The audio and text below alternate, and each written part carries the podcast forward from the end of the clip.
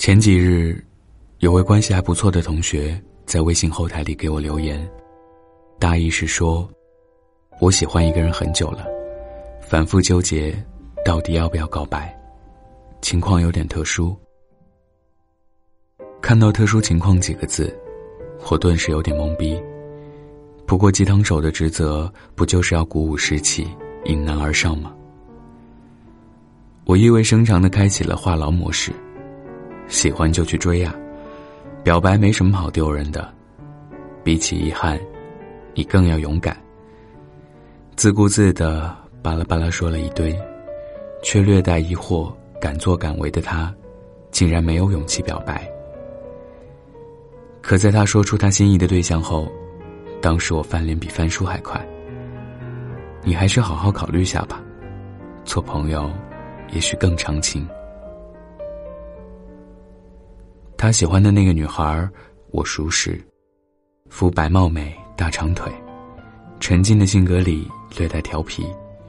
这么久了，他们一直都是以好哥们儿的身份互相吐槽，都说相似的人适合欢闹，互补的人才适合终老。多希望这也能成为现实里的箴言。我给他的建议是，等到合适的时机再告白。不过，要做好一个失去好朋友的打算。当所有心事和秘密在他的心里堆积，终于，他还是鼓起勇气表白了。结果也如我所料那般尴尬。其实，成全一个人，哪有那么伟大？一瞬间如释重负，一转头，就心如刀割。可是我们都该明白。表白本身就是场豪赌，你要愿赌服输。可我们往往沉溺于过多的自我感动里，所谓念念不忘，必有内伤。梨花小姐就是如此。她的整个高中回忆都和那个同桌的他有关。那时，她喜欢穿白衬衫的他，打篮球大汗淋漓的他。唱歌走调的他，调皮坏笑的他，却也只能默默把所有欢喜收起。上课时睡觉，帮他打掩护；下课接他做夜抄；体育课后欣喜的送他水。操场上、食堂里，他总能一眼就捕捉到他的身影。据说，这是情到深处才具有的特异能力。原来年少时喜欢一个人会没有勇气的，怕他知道，又怕他不知道，只知道没心没肺的因他而欢喜。在那个早恋就是犯罪的年代，他还是没有勇气说出自己的心事。他怕，怕对不起太多人沉甸甸的期望。高考过后，他们阴差阳错去了不同的城市。你南我北，尽管时有联系，却始终少了种关怀的身份。梨花以为，时间会让所有记忆褪去，就像秋刀鱼会过期。最后，他还是选择以一封粉红色明信片作为情书，寄去自己的心意，在忐忑不安中有所期待。不久。梨花收到了一张印有江南烟雨的明信片，娟秀的字迹里带着淡淡忧伤。谢谢你在青春里陪了我那么久，就让那些美好停留在记忆里。手拿明信片的梨花再也忍不住的崩溃大哭。也许她不是因为被拒绝的不甘心，只是该给自己这么多年的念念不忘做个了结了。多可惜，我只能喜欢你到这里了。一起看网剧《最好的我们》时，他转头傻傻微笑着对我说：“其实，我一点都不后悔和他做同桌。”像极了剧中的耿耿。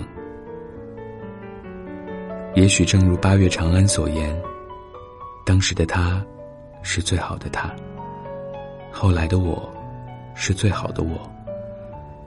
可是最好的我们之间，隔了一整个青春。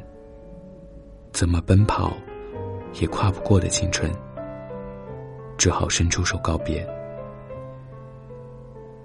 年少的我们，也都曾在脑海里无数次幻想过，和那个喜欢了好久、珍贵无比的他，紧紧相拥时的喜极而泣。可爱情，从来就不是单方面的宣告。也许，我们割舍不下的，已经不是那个青春里喜欢到疯掉了的人，而是那个默默付出的自己。当你惊叹于自己的付出的时候，你爱上的人，其实只是现在的你自己。到最后，在这场独角戏里，感动的人，也只有你自己。所以，亲爱的你，还是要勇敢一点。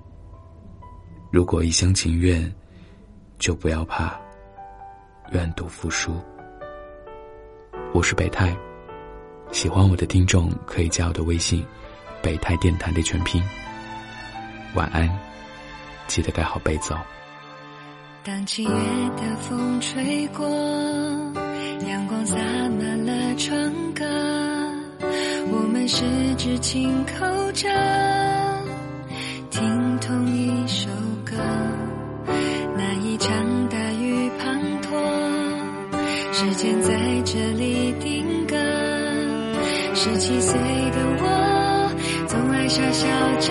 抬头看你说，你说美好和那些经过，你说时间敌不过你我，世界是一个圆。